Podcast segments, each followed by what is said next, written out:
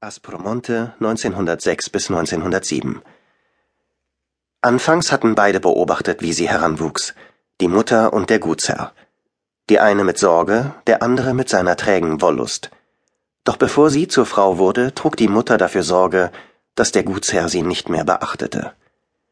Als das Mädchen zwölf Jahre alt war, gewann die Mutter, wie sie es von den alten Frauen gelernt hatte, aus Mohnsamen einen Sirup. Diesen Sirup flößte sie dem Mädchen ein und als es benommen zu taumeln begann, nahm sie es auf ihren Rücken und trug es bis zu einem Kiesbett, wo eine verdorrte alte Eiche stand.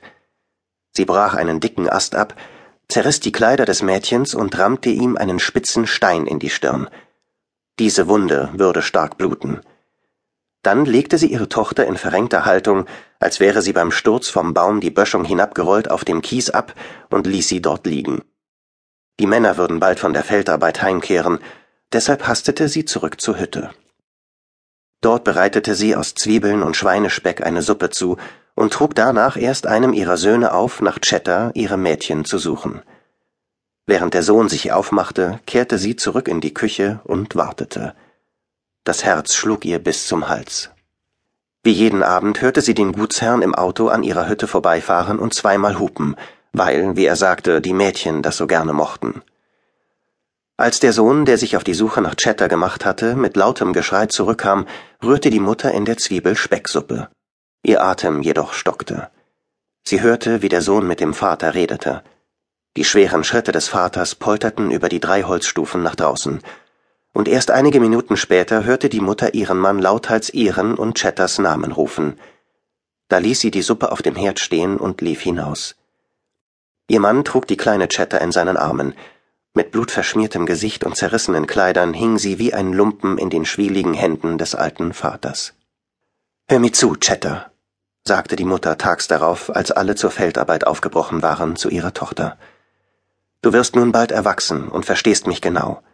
Wenn du meine Anweisungen nicht aufs Wort befolgst, bringe ich dich eigenhändig um.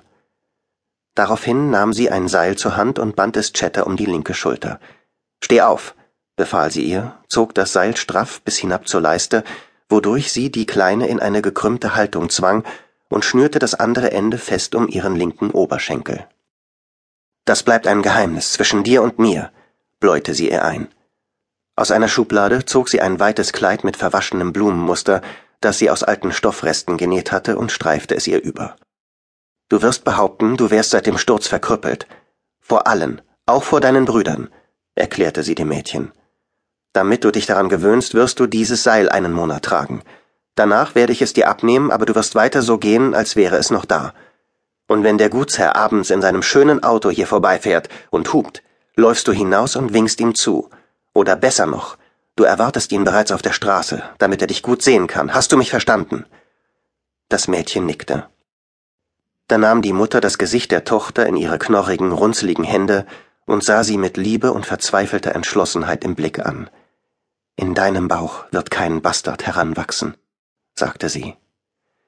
Noch bevor es Herbst wurde, hubte der Gutsherr nicht mehr, wenn er an der Hütte vorbeifuhr, da er sich mit dem Gedanken abgefunden hatte, Chatter sei hoffnungslos verkrüppelt.